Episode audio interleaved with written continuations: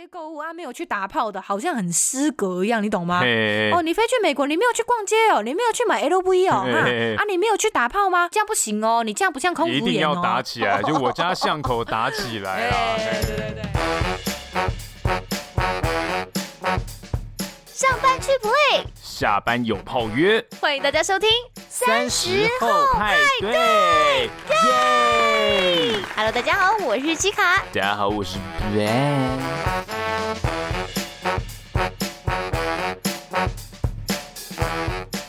大家好，欢迎大家加入我们这一周三十后派对的派对包厢。三十后派对除了偶尔聊聊航空，也想为三十岁上下的朋友开个可以畅聊的包厢。非常欢迎您追踪我们的 IG 账号或是脸书粉丝团，请搜寻数字三十加上英文的 After Party 或节目名称“萨后派对”，就可以找到我们。不管你是使用 First Story、SoundOn、Google、KKBox、Spotify、MB 三，或者是 Apple 的 Podcast App，都诚挚邀请您在收听的当下帮我们按下订阅键，或顺手在 Apple 的 Podcast App 上面留下对这世界愤恨不公的憎恨。哦，您的支持鼓励都是我们制作节目的最大动力。呀！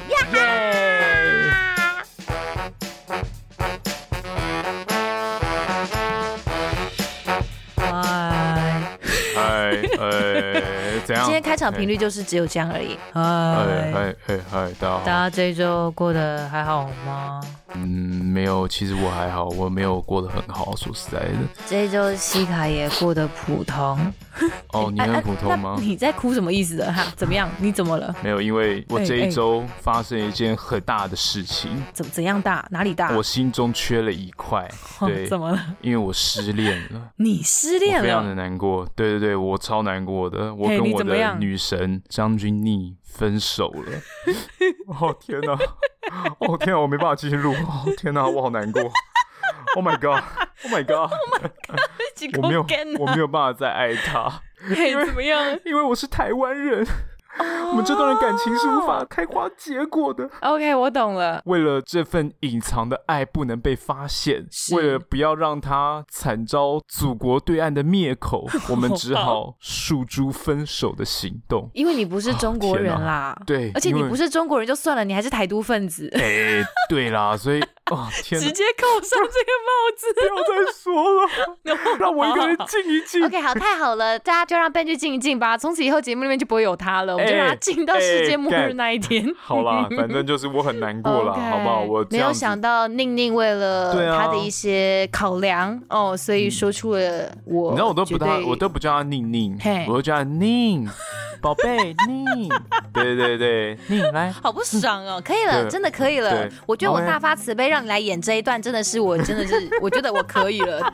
大家知道了吧？这一段就是是我想说好，那不然我们今天要如何来切入这个主题呢？不然就好了，想说。贝贝至少也跟我合作一年了，就让他来演一下这个角色好了。没有想到这个人真是食髓之味耶，就演了一下之后还真的很入戏耶。刚刚还说什么你就随便演一下，结果突然这个你突然真情流露，你真的是你有放感情哎，这个灵魂突然出现。我想说你好意思，你放什么感情啊？这位大哥真的没有人在跟你谈恋爱好吗？好爽哦，好意思。好啦，终于今天这个节目让贝贝圆梦了，好不好？好。那相信最近大家有听说，这几个礼拜以来，中国的演艺圈真的是哦，有一种腥风血雨、山雨欲来的这种诡谲的气氛，没错，这样强烈的笼罩着。因为最近中国演艺圈真的有很多人陆陆续续的出代志，耶，好可怕哦！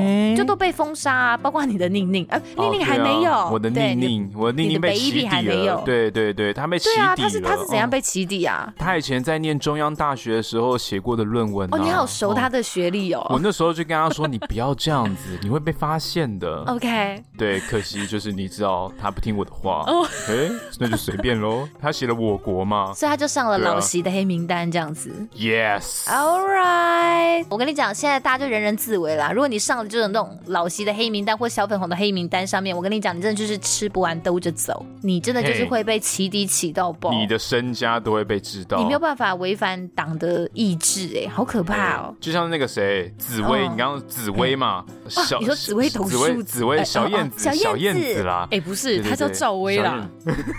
有一个姑娘，她有一点任性，她现在已经没办法再任性下去了，她没有办法再任性下去了。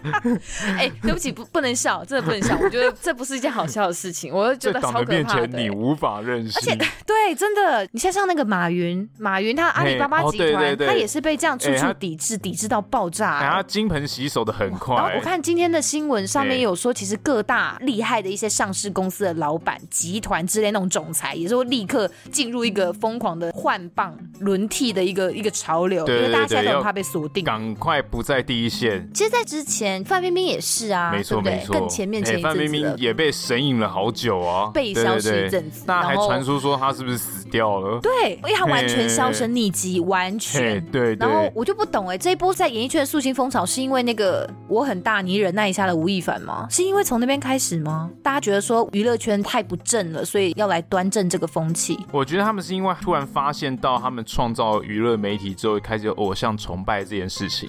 但你的偶像崇拜是不能超越党的存在，所以他觉得哎干，那我要拿棒子敲你们一下，让你们这些娱乐媒体的艺人知道说正不给的你不能要。嗯，对，就是说在中国共产党的体制底下，不管你多有权或多有钱，下体有多大，都是没有办法长久立足在那里。只要你违反某人的意思，没错。而且最近他们还开始清算那个拥有外国籍身份的艺人呢，像像那个谢霆锋也是啊，哦，他就被逼着公开表示说啊，我海中国人了。哎，他香港他有香港腔吗？我不晓得，因为他是有加拿大籍嘛。对，他瞬间把他的那个加拿大护照给烧毁，他就说我已经正在申请退掉加拿大籍，这样子哇，非常可怕哎！而且还有很多其他人也有也有就是双重国籍的艺人也都有上，就是接下来可能会被封杀的榜单的样子。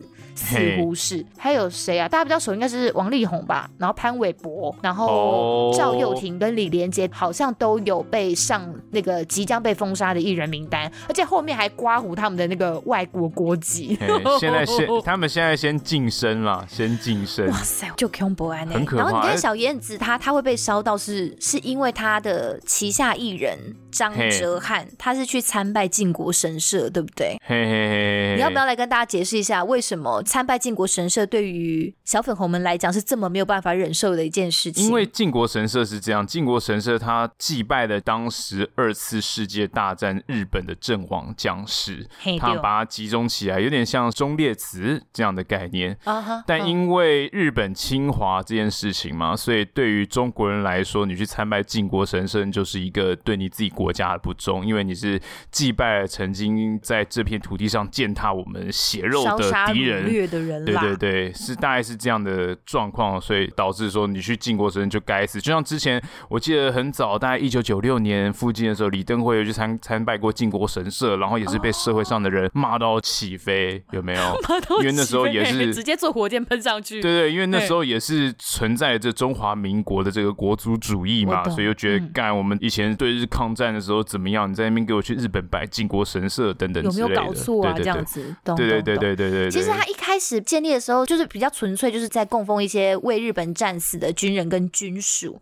然后其实他有包括台湾籍的日本兵跟朝鲜籍的日本兵，好像是都有。义勇军啊，都都是有的啊。好像是因为在一九七八年之后，因为就是第二次世界大战嘛，所以就是你刚刚讲的有一些比较备受争议的甲级战犯，其实他可能犯了当时所谓的战争罪啦，就是好像国际上有所谓的战争罪嘛。就你可能，也许你会觉得说，我当时是因为什么样？的命令，巴拉巴拉巴拉，所以导致我做出了一些怎样怎样的行为，不人道的行为。对，在战后你可能会被送上所谓的国际法庭的时候，你会有一些抗辩。可是他们会认为说，其实你当时应该是有一些自由意志，你是可以去阻止做这件事情的，什么什么之类的。他可能就会被列为所谓的甲级战犯。然后那个时候就是因为他们有把十四名的甲级战犯入祀靖国神社，所以从此导致靖国神社变成是日本的知名人物或者是政客避之唯恐不及的一个地方啦。哦、因为大家都知道那个地方有它的政治意涵，充满了是非常敏感的。对，所以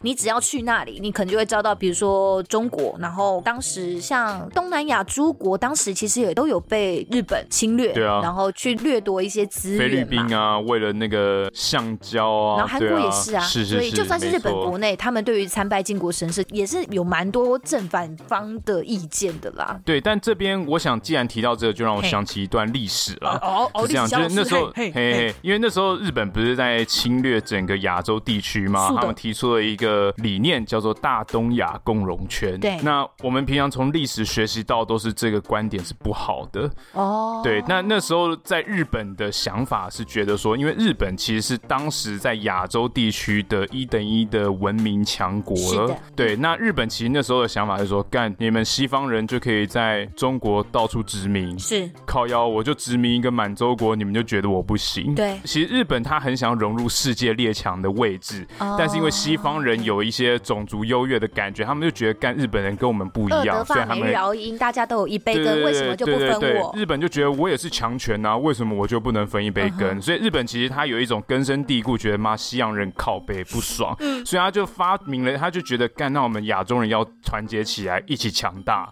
所以他就说好，那我要把整个亚洲征服下来，带领整个亚洲一起强大。所以他就有这个大东亚共荣圈这样的概念。他觉得他应该成为东亚的领头羊这样子。对，他成为亚洲人的王者。对对对对对，要跟这些西洋人平起平坐。大概那他那时候的想法是这样，只是当然这过程就是。很糟糕啊，嗯、对，没错 没错。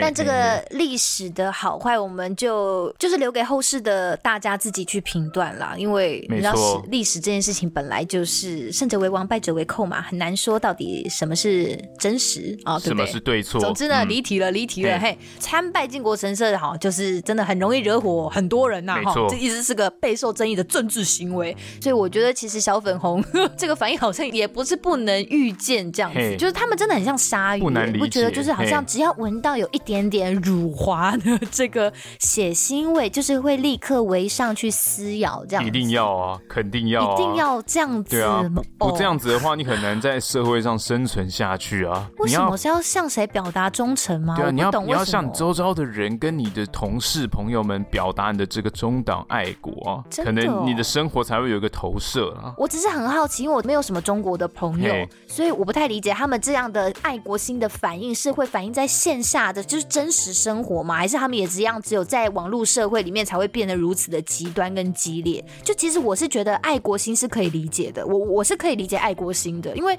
像像美国人，他们他们也是很宣扬他们的爱国情操，不是吗？是。所以其实我我可以理解，因为尤其中国这样子的这种专制思想的社会，其实他们从小的教育体制就是灌输他们这样的思想嘛，所以每个人都有他们自己的意识形态，每个群体有他们自己供奉的价值，这是我可以理解的。只是我不理解为什么是感觉好像是一个一个不错的一个崇高的一个爱国心，为什么会被扭曲成这个样态啊？因为他们的意识形态是不看个人的主义，而是看国家跟民族的方向，就是民族主义啦，嗯、国家主义，就是说，哎，我把自己个人牺牲掉，那一切都是民民族啊，我们这个中华民族要很强大啊，我们的国家要很很伟大、很猛啊。然后因为这样的这个极端的情操，变成说你不符合这一项规范，我就要去咬你。嗯，就会很像当年的希特勒的那个法西斯政权一样，就是那个时候就是因为这样，他们必须用一个呃民族主义的极端方式去找到一个出口。是这样子，我觉得你刚刚讲到了一个很关键的词，就是极端，对不对.他们的爱国心已经有点像是无差别，而且没有太多理性讨论的空间的方式，在彰显这个价值了。其实只要过于极端的意识形态，都是蛮危险的嘛。就像你刚刚讲到的那个法西斯主义，或者是当时的纳粹，他们就是觉得雅利安人超棒。我们是 best 的人种，嘿，所以极端是会有危险的。嗯、对对对，当所有东西走到一个极端的时候，因为所有东西都是一体两面的嘛，你不可能有一件东西是完全的好，所以其实真的就可以感觉到中国社会的氛围已经到。应该说他们除了没无法明白的在台面上要求中国艺人或台面上的人这种血统上的纯正之外，其实他们这样子的整肃整个演艺圈，其实就是希望能够达到所有人在思想上的血统纯正。对，跟我一起想一样的事情。哦，他没有办法要求你完全的就 pure blood，但是他借由另外一种方式让大家在思想上得到进化。对，文化纯正啊，很可怕。所以其实你看这件事情也不单单是民间的力量而已，而是有国家力量来让这些人完全被消失，完全被静音这样子。所以国家是默许，他们是默许的啊。你你也知道，在中国这个地方，党不喜欢出现的东西是绝对不会出现的。所以如果今天这件事情是不该发生的，党不乐见它延烧的，党一定会出来踩刹车。没错。所以今天这件事情有办法延烧至此，我相信他们的国家机器乐见，甚至是鼓舞这样的风气的吧。因为其实他们也很明白，像他们的什么中国国家广电总局，他也就直接推出了所谓的限级令，就是开始去限制有那个外国籍身份的明星，就是说，哎，反正你们这一些有有拥有外国国籍的明星，之后很难在中国的舞台上再次出现。他就直接讲这种话，哎，对，然后这么直接，直接这么 就是直接讲这种话，就是你哪是外国国籍，你的没消息，可不可以太难拥够来急啦？中国真的很直接，他们这个这种直接来的，对行政命令都很很直，不拐弯抹角的。然后像他们那个什么中央宣传部，他也就直接讲了，他们有个部长哦，昆明兄哦，他就表明就说，我们从今以后要从严从实，标本兼治，营造一个天清气朗的文娱领域风气。对，嗯，我不知道为什么，就是我我嗅到了一股文革的味道，你懂吗？对，八股的味道，一种文化被清洗的味道。只要就看到文革复辟，你心中都不免胆战心惊一下。没错，这个十年浩劫中间有多少煽动群众，然后令人匪夷所思的思想，造成了上千万人的死亡，欸？哎。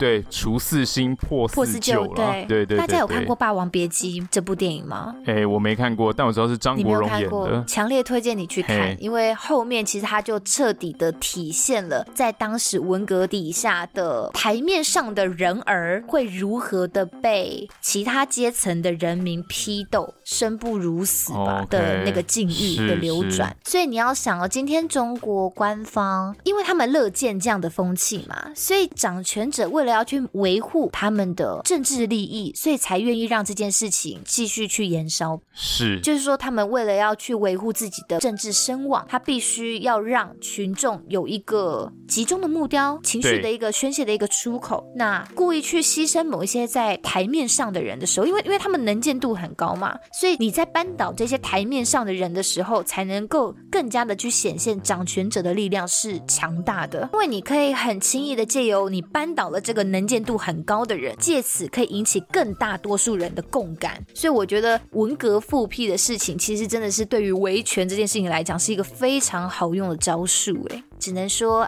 阿贡真的是高啊，很强啊，很强大，很强大。大家就会忘记，就是水灾啊，哦，那个隧道里面啊，不知道啊，不知道啊，都没有新闻啊。对，就应该那个没什么人，没什么伤亡吧，大概就六个吧，我记得。对，没错。我们都开电动车的，我们那都自动在路上跑的，没有人开的，没有人开的。行 行行。所以我就觉得，今天某一个政治体，他为了要去维护他自己的权益，可能在某些政策上不想要被质疑，或者是在政策施行的时候有一些不人道、不合理。不全面的状况的时候，这个时候去生一个标的出来让大家射箭，其实是最安全的做法嘛。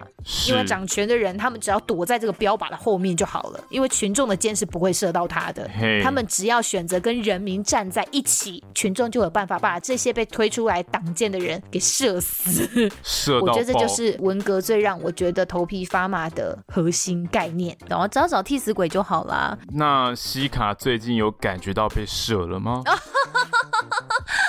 说这什么傻话？你没看到我背上那满满的剑吗？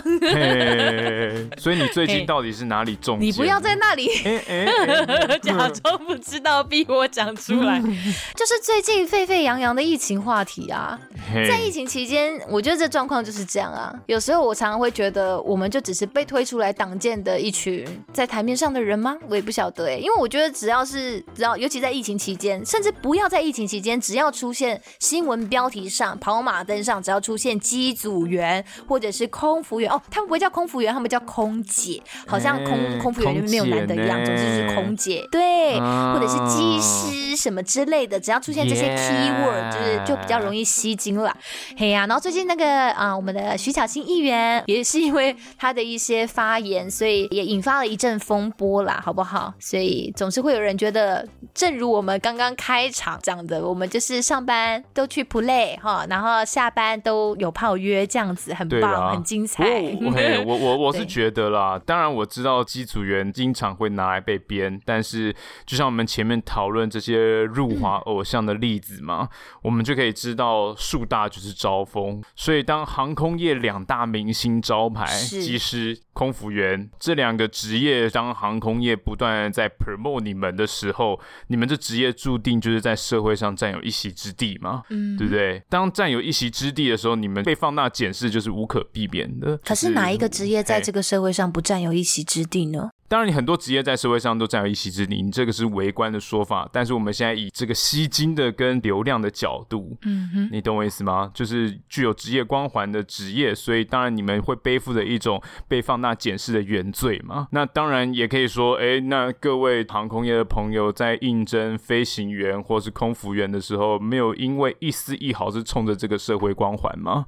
你懂我意思吗？有有人，我比较好奇，有人有人不会是因为一点点这种原因吗？当然，他可能很爱飞行，嗯、当然会有一些什么第三、第四个条件，是因为这职业在社会上看起来很爽，很爽。就是阶级是比较高的，嗯、我我的这个职业是万人敬仰的，嗯，不会有人有这样的想法去应征吗？就是一定都有一点点。我觉得这个问题对我来讲，这个东西是很理所当然，一定会说对啊，因为我干嘛去应征一个我根本内心不认同的职业啊？嘿嘿嘿，对啊，我就是认同这个职业的各种条件，不管你要讲它包含了哪一些东西，像薪资，还有你所谓的什么明星招牌、社会光环什么之类的，这些就是我在挑选要去做这个职业的时候的必备条件啊，是对，所以我完全不懂，呃，这样的攻击的心态是为什么？就是那，呃，所以我，所以我挑选一份工作的时候，我应该要要要去刻意去选一个我自己满心不认同，然后还觉得这个这个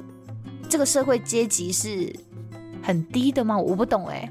不是，我的意思是说，既然你已经知道他有这样的社会光环，所以你选择的时候，你应该也要知道，他理论上会伴随着很多这个大众批判的眼光嘛。毕竟他这个职业的名称在这个社会上听起来是还不错的嘛，你懂我意思吗？嗯。就是因为这样，所以我觉得或多或少，航空业通常会抓出来编，甚至有时候，比如说像空服员经常抓出来编，我觉得这个都有一些很大的成分在。就像是呃，影视人员他们因为是长期，他们需要靠他们的外在跟表演，或者他们的外在形象去做这个。他们贩售的是他们的形象，没错啊。对，他们是贩售他们的形象。为什么你的宁宁他可以去接一些高级车款的广告，或者是？厉害的家电广告，就是因为他贩售的是一个这样子的正面的形象啊，我可以理解。可是，请问我们贩售了怎么样的形象呢？你们贩售了也是这种好看的形象啊。那我们有透过这样的形象去赚钱吗？你们没有，但是赚的钱是公司。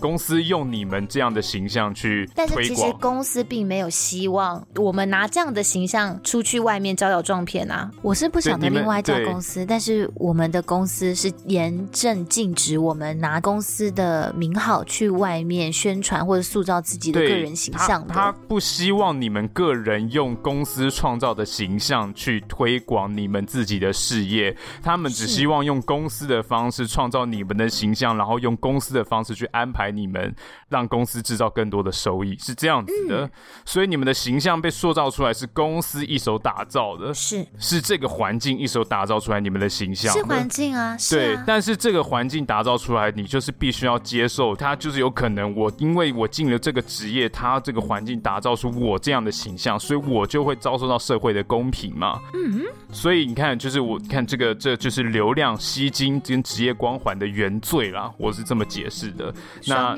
嘿，那你看哪一个飞行员跟空服员随便一个贴文没有几百个赞，有没有？我们这样讲社群媒体嘛，他们随便贴个，你要不要看看我的 IG？啊，那除了你以外，我们说能见到的，我现在是一个大众的立场来看，我们现在不是认识每个人。当然，以你来说，你就是一个跟这些人截然不同的一个存在嘛。但我们现在以大众看得见的眼光来说，拿一个机师，拿拿一个飞行员跟空服员，随便一个贴文没有几百个赞哦。我今天飞飞行上拍个天空，哇，三四百赞，有没有？哦，我今天就是一个哦，穿着制服打卡，就说哦，我今天好累，但我今天要上班哦，又飞美国，有没有？哦，三四百赞，又三四百赞，有没有？哪哪一个哪一个飞行员跟空服员的这个社群媒体账号没有几千几万？你们就莫名其妙就会有一堆人加你啊！我的意思就是，你真以为这些加你的人，他们是觉得你生活很丰富吗？跟你就是天天在飞行，还有穿的漂漂亮亮自拍打卡，真的你就是漂亮，跟你社会阶级还不错，所以你知道打不赢就加入这个道理吗？就是不懂哎、欸，是什么意思？打不赢就加入就是怎样？比如说他太大，我会怕，我打不赢，那我先加入。就是社会上太多的俗家，知道可能自己一辈子阶级没有办法翻转了，那干脆跟你们好一点。就是反正你们在大众的眼光的社会阶级算是中间中上，就是好一点点，有没有？那干脆跟你们好一点，得到可以得到你们这些上层阶级的一些同情，反而会让自己觉得，哎、欸、哎，我好像认识他们，我好一点了，我好过一点了，这样子就是觉得，哎、欸，好像还不错，我得到了同情，其实我也。没有那么差，这样子。同情？你说暗赞这件事情会获得同情？对啊，我自己的解释是同情啊，就是我帮这些看起来很厉害的人暗赞，就代表我好像贴近他们生活了。哦、他们、哦，你是说在这一波我们被攻击的状况下，如果他来跟我们哦，你要这么讲，聊表支持吗？我我都不一定，我的意思是说，普通的时候，平常的时候。哦，这样子，跟对对对对对、哦，这个同情的这个情绪，我不太明白为什么会觉得这样就被同情，而且是被谁同情？被我们同情吗？被他暗赞的那个网红同情吗？对，被他按赞的网红有点同情，他跟上层有点连结了，懂我意思？我只能说这些孩子们，亲爱的，不要这样子自我矮化自己好吗？没有，我觉得这件事情本身的荒谬就在于，为什么要？我们就是一般人，不要矮化自己，然后把我们放在另外一个跟你们不同的位置，根本没有。我觉得这件事情，我觉得整个社会氛围的对立就在于大家把我们放在了对立面。嘿嘿，可是我们不在另外一边啊！我不懂，我不懂为什么我会就像你刚刚讲，我觉得整个这个你代替大众提出来的感觉，就是有一种我我好像没有办法过得像你们这这么的好，或者是有领你们那样的薪水或巴拉巴拉之类的，所以你们就不是我我这样的人了。那我就要把我把你们放在我的对立面。可是我们就是一般的劳工，我们也是领一份别人给的薪水。像包括你刚刚讲的什么点赞什么的，就是比不上，所以就就加入吧。这完全就是因为一个会令人很心疼的自我矮化的心态，才衍生出这样子的想法吧。诶、欸，好，没有，我我我我其实这是这是我这是我的感觉啦，欸、对，对，就是我听到这边你这样子代替着有有一派的大众的言论这样子讲下来，我突然觉得好像让我感觉到似乎是是是这样吗？对，其实其实一般人可能他们是因为他们的生活，呃，他们生活遭遇到很多的不公平，对，他们生活遭遇到很多不公平，但他们没有一个太多的宣泄出口。但今天如果、嗯、呃比较容易去想象的就是航空业的人，如果今天被推上了台面，因为为这件事情是在于说。航空业这个东西并不是遥不可及的，嗯它是可能一般人的努力就可以做到的一件事情。他会觉得，哎，大家都一般人，为什么他们就好像比我还得天独厚？嗯哼。那如果说你把像这样的事情放在一个我们说金字塔顶端的人好了，像是一些真的非常富有的人，他们根本不会 care 你们航空业发生什么事啊，因为对啊，对啊，对啊，对啊，因为他他的他日子过得很好，他日子过得很好，他没有他没有这个这之间的比较跟差异。等等，我突然在我讲完这句话的时候，我又突然觉得我又陷入了。另外另外一种刻板形象里面了，就是我凭什么去说他的日子过得很好？就算他是富二代，就算他他含金汤匙出生，我也不应该这么轻易的说他他屌屁，他怎么会懂我们这种人的心情.你看，这就是另外一种，又是自我矮化，然后觉得富二代或者是在上位者根本就怎样怎样。这你看，这也是另外一种阶级对立吧？对，right，就是你懂吧？所以，好好，对不起，你继续。那所以我想问的就是，那比如说像我前面问的，那关于声量的原罪呢？你们就是天生自带光环的职业嘛，对不对？我觉得讲到这边，大家呃，我。我觉得我我们好像有点突然瞬瞬间来到这边。其实我们从刚刚到现在，因应着疫情，最近在整个台湾社会上又再度的掀起了蛮大的讨论。其实我很明白，也很清楚哦。实际上，我们真的也收到了很多朋友还有听众的鼓励跟支持。就是只要在这个疫情期间，哈，有什么风吹草动，我们就一定会捆一捆，变成同捆包的，对，被丢上街头，然后被丢菜头，被丢菜渣之类的。对，然后各种风水轮流转啦，好不好？像你看去年的十二月的长荣，然后今年四月底的华航，然后现在大家又开始巨大长荣哦。其实这次的心情就我觉得比较平静，然后也呃要说疲乏吗？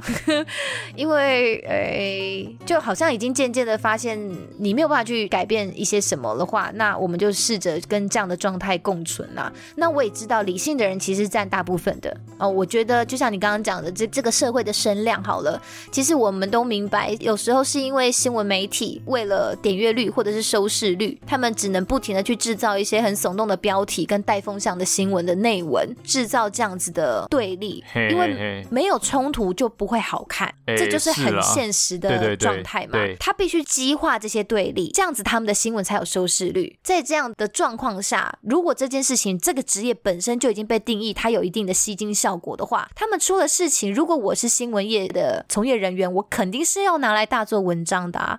所以大家可能就会觉得说，相较之下，你们本来就很常出现在荧光幕上，很常会被拿出来报道，你们享受了很多的社会声量，巴拉巴拉之类的。甚至你要讲真的，你要再讲到当初我们在罢工的时候，两家人都有罢工过嘛？哦，有有些人也会觉得说，你们当初就是想尽了天时地利人和，你们就是有很多媒体的声量，导致你们罢工才有办法成功，什么什么之类的。是是是，所以觉得不公平的是，好像是你们就是得了便宜又卖乖啊。然后对，大部分人是这样想，他们最常讲的就是干都赚那么多了，还要在那边是，或者是说，就你们工作最辛苦，就你们的不公平最不公平，对不对？我我想说是，亲爱的，这个职业本身要获得多少媒体的关注度，不是我们自己能够决定的。说实在的，你如果真的看空服或是看机师，他们得到的媒体关注度这么高，这么的不爽，这件事情真的那么不爽的话，以后你一概不要点开报道到航空业的新闻，或者是新闻画面上只要一播到，你立刻转台，或是立刻打电话去电视台抗议，说这家电视台你们真的太过分，你们浪费过多资源在这一群特殊的群体身上，这不是一个好的新闻媒体该做的事情。我相信，如果大家都一起这么做，这个你不满意的风气其实会慢慢修正过来的，因为你们才是真正去培养这个风气的人啊！你爱骂，但是你又看，这就是我们之前已经讲过的关于媒体试读的部分。所以，我们的社会声量，就你们想象出来的社会声量，其实是大众赋予的，不是说我们刻意去争取就争取来的。嘿嘿，就是不管这些关注是充满着羡慕、猎奇，或者是有人厌恶至极的，但这终究都是关注，你懂吗？新闻媒体的他们总编辑台的的长官们，或者是尼尔森的那些数据的分析公司，他们得到的数据里面不会去分辨说这个观看数据的背后，民众观看的心态是喜欢还是不喜欢，只要有人看，他们就做；只要有人看，他们就报。OK，所以这个媒体声量是这样子堆叠出来的。好的，这你这是一个循环啦。你懂我想要表达的意思吗？我，我明白你的意思，就是这个媒体声量可能不是你们想要的，不是我们就是说拜托拍我，或是哎我们今天怎么了？你们赶快来报道，这样子不是这样子的。但这这有点像这个情况，就是我现在有媒体声量，但我说我不想要。嗯，对，这个会让其他人就是他们天生就没有媒体媒体声量的人听起来就会更不爽，就是哦，干你们现在有，然后说不要，你看就是他们会觉得就是说你在社会上拿了，求之不得。我必须说，媒体的关注永远就一，他就一样回到，这就是一个双面刃。在某些你需要媒体关注的时候，比如说我们在争取我们劳动权益的时候，你会很需要媒体关注。当然，因为这是一个很庞大、很好用的资源，没错。但是你在很不想要他关注的时候，他还是一样这样子的在重重的伤害着你。所以我就想问，如果大家真的觉得是媒体声量、媒体关注这件事情这么的好棒棒的话，你们会想要成为一个像我们现在这样子过街老鼠，然后这样走到哪里被唾弃到哪里，然后要看病还被拒绝这样子的一个职业，但是享有媒体声量，还是你们宁愿开开心心的过着日子，然后也不会被社会猎污这样的职业呢？诶、欸，如果给我一个选择，我会想要当谢霆锋或是张钧甯。因为至少我有这么高的媒体声量，我赚的也够多，不会像你们一样有一些媒体声量。另外一个极端呢、啊，我们只是普通的人。我的意思，对，嗯、我的意思就是因为要当你们，我要损失这么多，还只能当个普通人，那我宁可去当个影视明星，还会赚的比较多。至少我会经历过一个极爽的人生的高光时刻，是不是？对对对对对，因为比如说我今天只能选择用这种名声来换取金钱，或者是换取名利的选择的话，我会选择一个最猛的。我可以理解这样的心态、啊。对对对，这是我的，这是我自己的想法。那当然，我是觉得你提出的这个问题，一般人是不会 care，他们只会想到爽的部分啦。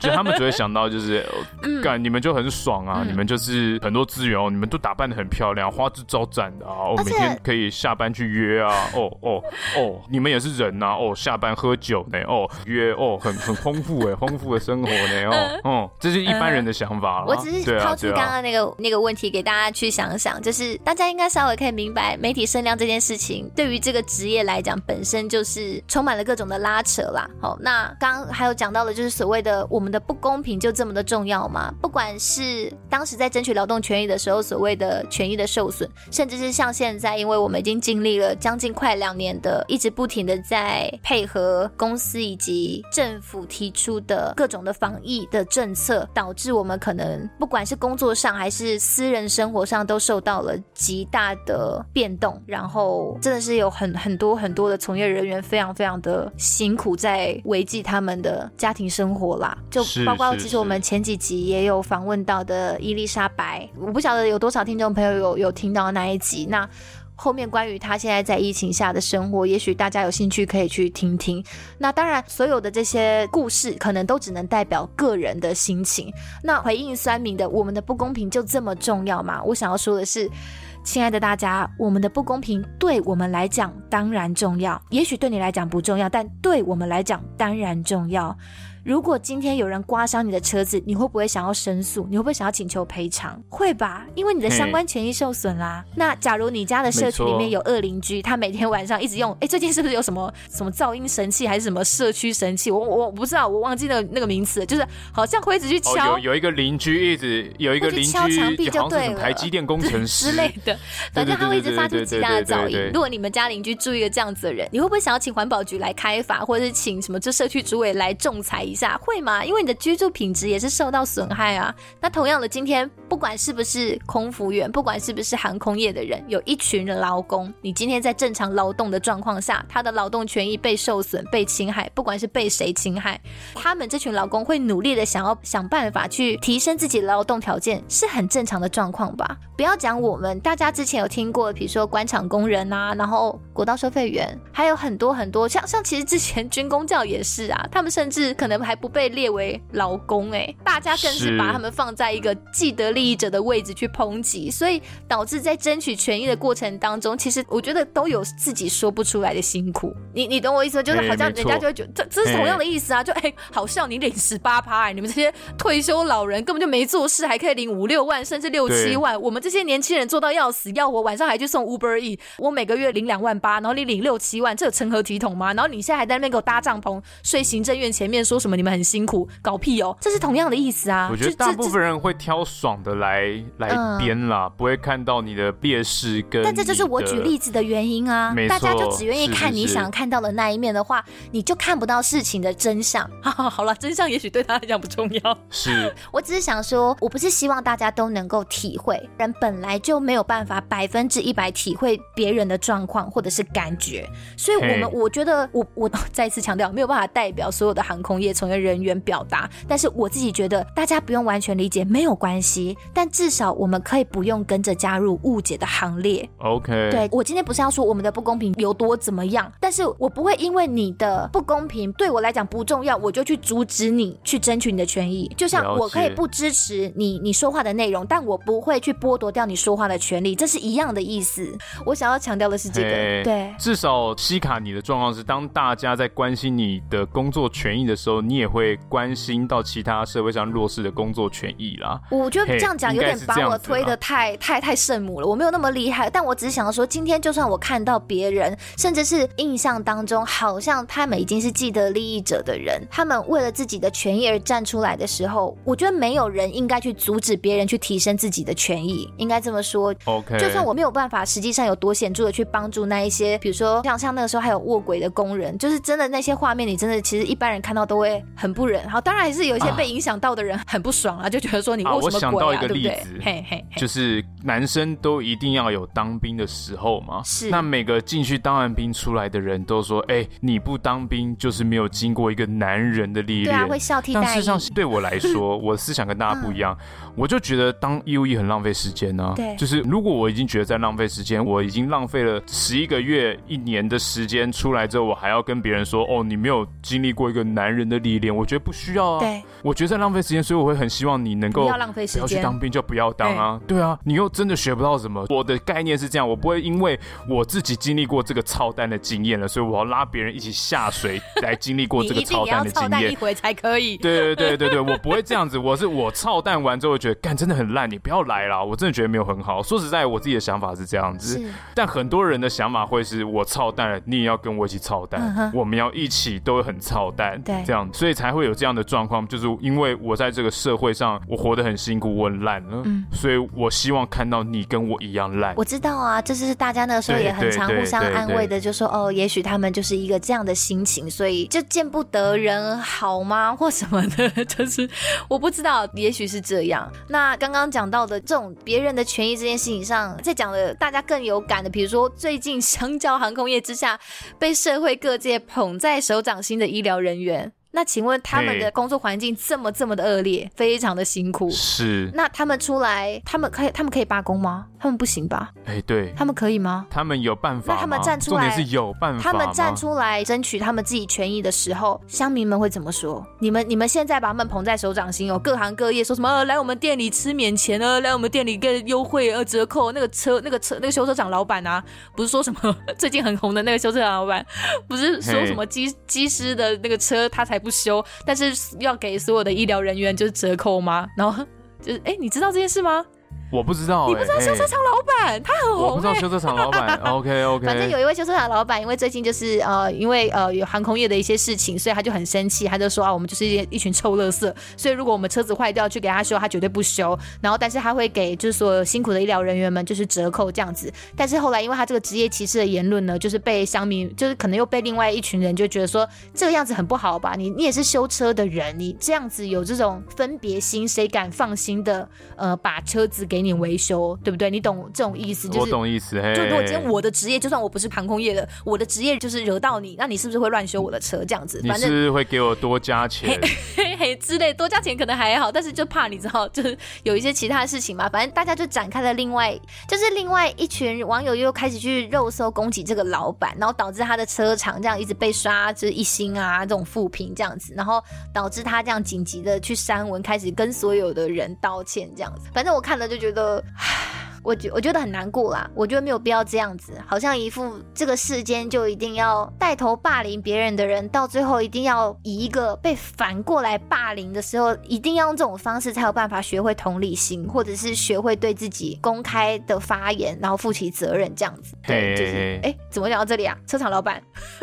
对啊，对啊，讲到车厂老板，呃、就是哦，医疗人员呐、啊，我这就说好，你看大家现在捧在手掌心，秀苗苗医医疗人员啊，如果哪一天他们要罢工，争取他们。一直都被剥削的劳工权益的时候，你们还会站在他们那边吗？你是不是会说，哎、欸，你们这样子很没有职业道德、欸？哎，你你们知道医院里面还有多少就是病人需要你们巴拉巴拉什么之类的吗？还你看军人也是啊，军人他们根本就没有办法上上街头、欸，哎，他们是没有没有罢工权利的。像我男朋友他是空军，然后你看只要空军一有人摔飞机，一定会有一群酸民立刻在下面新闻下面留言说国军就是烂，国军就是废，欸、摔死好了，你们就是一群没有办法打仗的废物，还有国家养你们。们。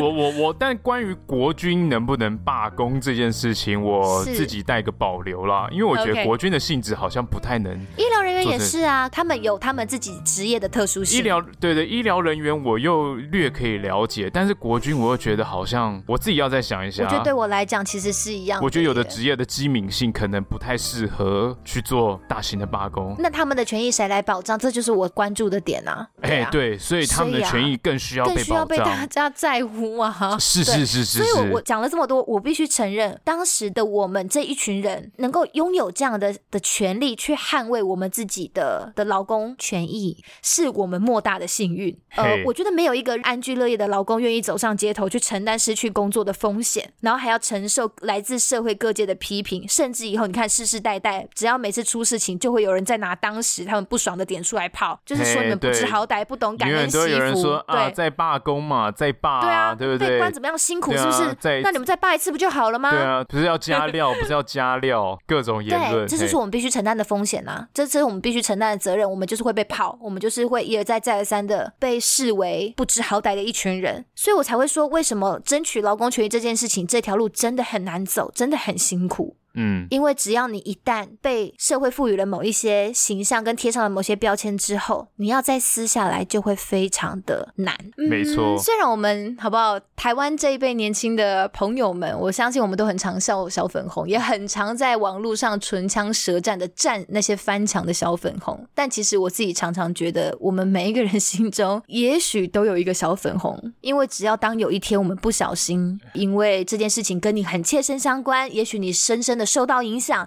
也许你、呃，你失去了理智判断之后，你随性的选边站了，对，你完全不晓得为什么，但总之你就是加入了，你不知道为什么你要这么生气的谩骂阵营里面的时候，我觉得酸民化之后的我们跟小粉红的行径，其实他们之间并没有太大的差别，这是我最近深深的感触了。那在你 的好像离题了，为什么会讲到这？个，对，那在你的方向，对于那些没有声量但想捍卫自己权益的老公，您觉得他们？应该怎么办才好？我觉得声量是自己创造出来的。OK，我不是以一个既得利益者，大家知道啊，好，大家也没有我私账，反正我不是一个公开账啊或者是什么之类的，但是我也没有想要去说公开账号的，然后拥有很多网络声量的人就怎么样。每个人有选择自己过生活的方式，是因为我那个时候一想到网红这两个字，我就会立刻想到我长得不漂亮，我又不太会拍照，我又没有很喜欢出去玩，我就是个大宅人，我要怎么样成为网红？我根本就不是这样子的人。但是你后来发现，在网络上有声量的人未必都是长得漂亮、很会拍照或什么之类的人。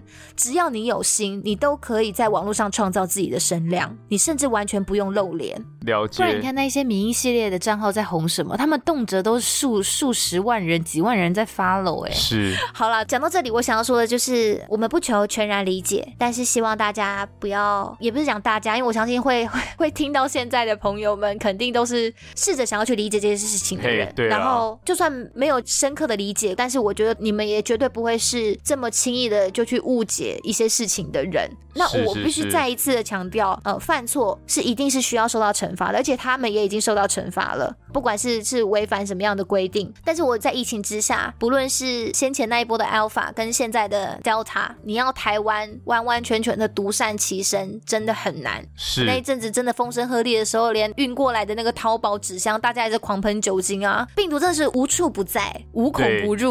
在后疫情时代下，我觉得大家就是以一个平常心在看待有人染疫这件事情。因为像之前爆成那个副德性，每天上百例的时候，Come on，大家根本没有时间去猎巫吧？每一天身边都有几百个人、几千个人确诊的时候，大家根本没有时间去一个个清算说，哎，你是什么幼稚园老师是不是？哎，你是大学教授是不是？哎，你是工厂流水线的人员是不是？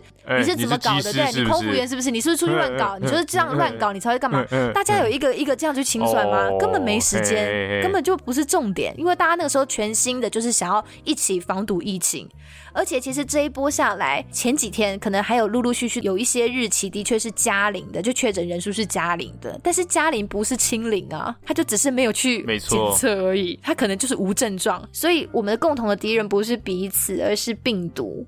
而且最近的 Delta 幼稚园爆出来的，也跟机师其实也没有关系。对，后来基因定序就说不是这样。对，对那我必须承认，我在第一时间，我其实，在心中是暗自松了一口气的。我知道这对于整个防疫大环境来讲是很不好的消息，代表整个社区里面其实是有隐形的传播链的。但是我真的在当下，我真的有稍微松一口气，就是幸好不是，幸好不是航空业是这样的，就是幸好不是那那三名机师带进来的。当然前前一阵子其实像陈时中也有讲啊，就是他讲的很保留啦，就以他们目前掌握到的证据来说，没有办法断定诺富特的群聚感染跟泸州啊，然后万华的群聚是是有关联的，对，他也是说是没有关联的。但我知道大家没有想听这个哈，大家一定会觉得这就是官官相护，或者是布拉布拉。对，我只是想说，病毒真的很狡诈，只要一旦有人松懈下来，它就是会这个样子。哎、hey，最近那个林氏璧，对林氏璧，林氏璧，对，就是像林氏璧医生，他就有说，Delta 它比 Alpha 更麻烦的，就是它传播力强之外，它的那个让你发烧的几率又更低。Okay. 就等于说，也许我们现在都会说，哦，我们进来有幼儿园里面都有量体温，然后进去什么机构都量体温，所以应该每天都。都有在监测，但其实根本就是监测不到啊，因为 Delta 也许不会让你发烧啊，一开始就难以监测，就没有症状，对，无症状或者是非常轻微的状况下，让你根本不会怀疑自己确诊，这就是它麻烦的地方嘛。对，可能是我过敏啊，可能真的是因为天气太干，或者是空气污染。没错，我就想说，像最近大家就一直抨击，像那个机师也是说他有点症状的时候还去飞澳洲那一班，然后幼儿园老师也是啊，就一直说他也是有。症状了，怎么还去上班这样子？那大家觉得说你这样警觉性不够，你亏你还是个幼儿园老师，你接触孩童哎、欸。那我不太确定幼儿园的机构或者是各个学校机构的老师，他们有没有一个所谓统一的系统，需要向某个机关去申报自己的体温跟身体状况。我不确定有没有一个像比如说教教育部吗？我不确定他们会不会有一个这样的主管机关来监测他们的身体状况。因为就像机组员，我们每一天其实都要上我们自己公司的网站填写两次体温，然后回报自己的身体状况。上班前我们也要填写个人健康状况声明书，就是要确认你今天身体状况是可以执勤的嘛？等于说就是你切结了啦，就是我确定我没问题啊，我去上班啊。如果我后来就发现其实我是有症状的，那我后果我就自负这样子。Hey. 对，所以我们每一天上班都讲难听，我觉得都在赌，因为如果我无症状怎么办？那这个症状我要怎么样断定今天这个这个咳嗽是真的确诊的那个咳嗽？因为就像你讲的，台湾有很多过敏儿吧。我就是好奇说，现在的百工百业的朋友们，你会因为你今天早上起来流了一点鼻水，或是轻咳了两声，或者现在你知道天气很热，大家晚上开冷气，可能温度开很低，你隔天早上起来喉咙有点刺刺痒痒，或者是沙沙的干干的，你就觉得说，哦好不行，我觉得我我严重怀疑我确诊，好，我现在就是要跟主管请假，我今天绝对没有办法去上班，我现在立刻就要去筛检站，我要去快筛站，立刻去快筛，就是大家会这样吗？不会，我跟你讲绝对不会，而且重要的是你请这个病假还会有烤鸡的问题，因为你请了病假，是 是然后主管会觉得你很烦，就觉得哦，你明明就就还好吧，你这边请病假哦，烦呢，人力短缺了。我觉得现在风声鹤唳的状况下可能会好一点点，但是在前一点点，再往回推一两个礼拜、两三个礼拜的那个时候，大家回想一下，那个时候对不对？那个时候你真的有一点沙沙的，就是怎么样？你流点鼻水。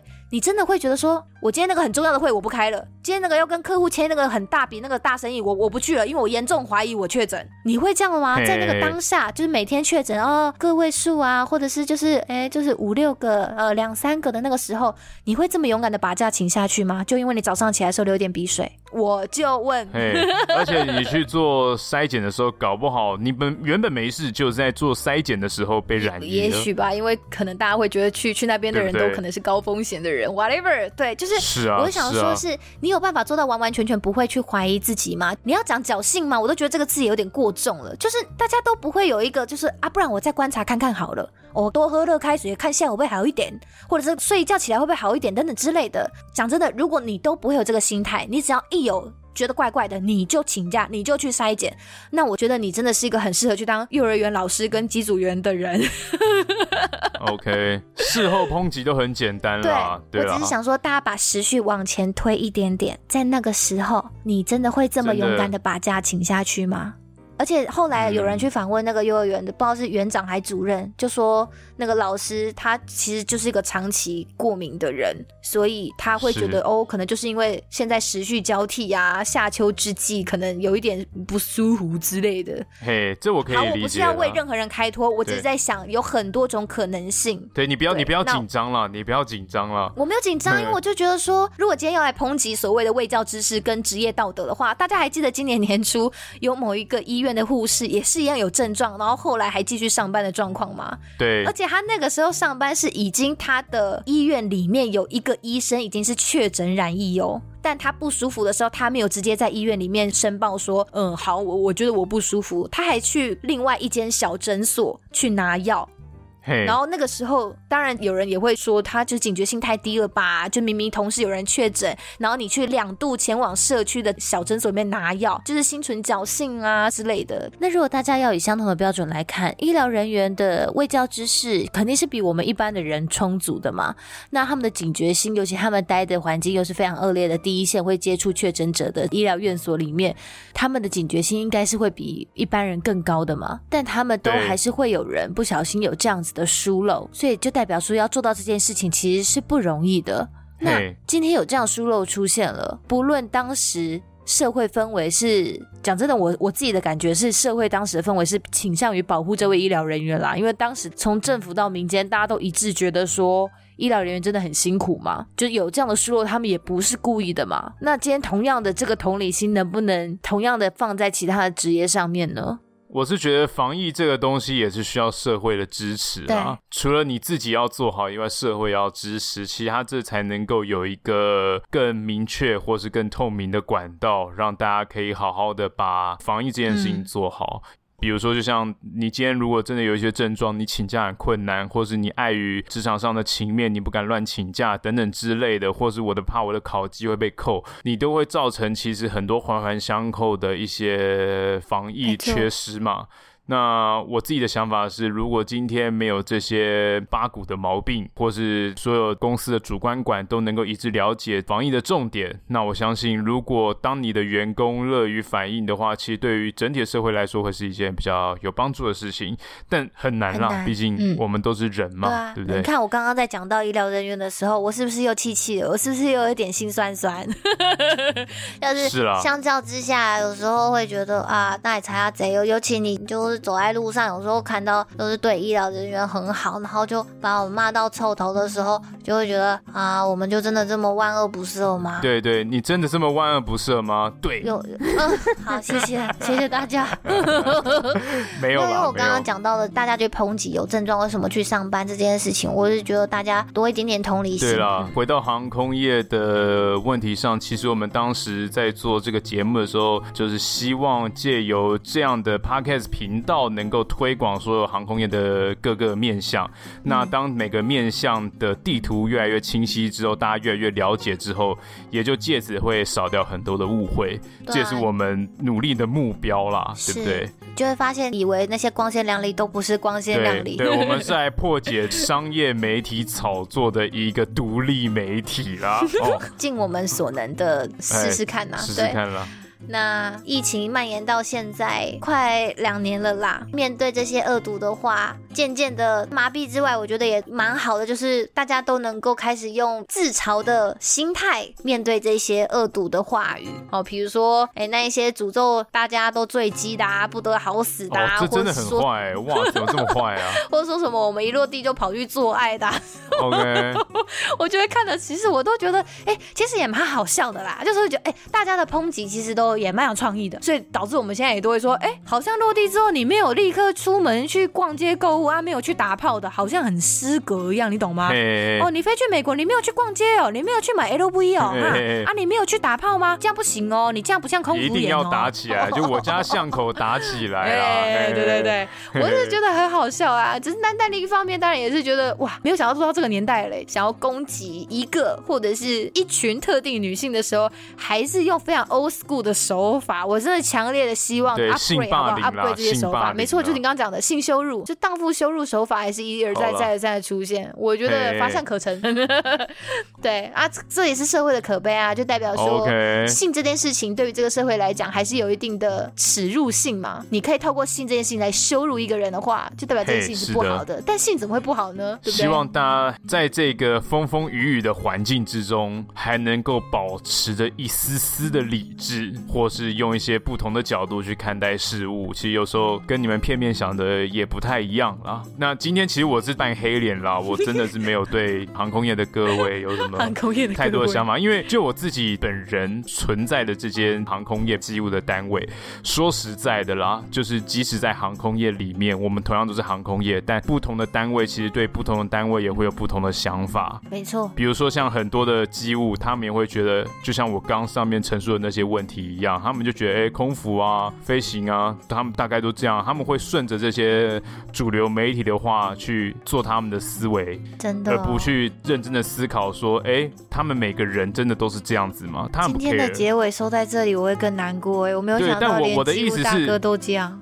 对，但我的意思就是，我想点名的意思就是，即使同样在航空业，不一定航空业的人都会听你，他们里面的人想想法也很分歧。那我们就是一个比较平面的管道。我觉得不要讲同行业的人，甚至连家人都会不了解我们。对对对对对，嗯，已经听了身边几个朋友，家人之间也有蛮多不能够理解的。对啊，所以说借由这个频道的沟通管道啊，让大家可以理解，说像我们今天提出的，大家平常私底下在讲的尖锐问题，我们是怎么看的？嗯。其实也算是借由这个机会，感谢所有一直鼓励我们的大家，因为这些问题我们一直都有遭遇。那透过今天的这些回应，算是也是嗯，给自己疗伤治愈的一个全新可能。对，然后也回应大家的好意，谢谢大家，因为你们的鼓励跟支持我都有收到，所以我们才有办法好好的来做这一集，然后跟大家阐述一下我们面对这些状况、质疑甚至是抨击的时候，我自己是用什么样的心态来看待的。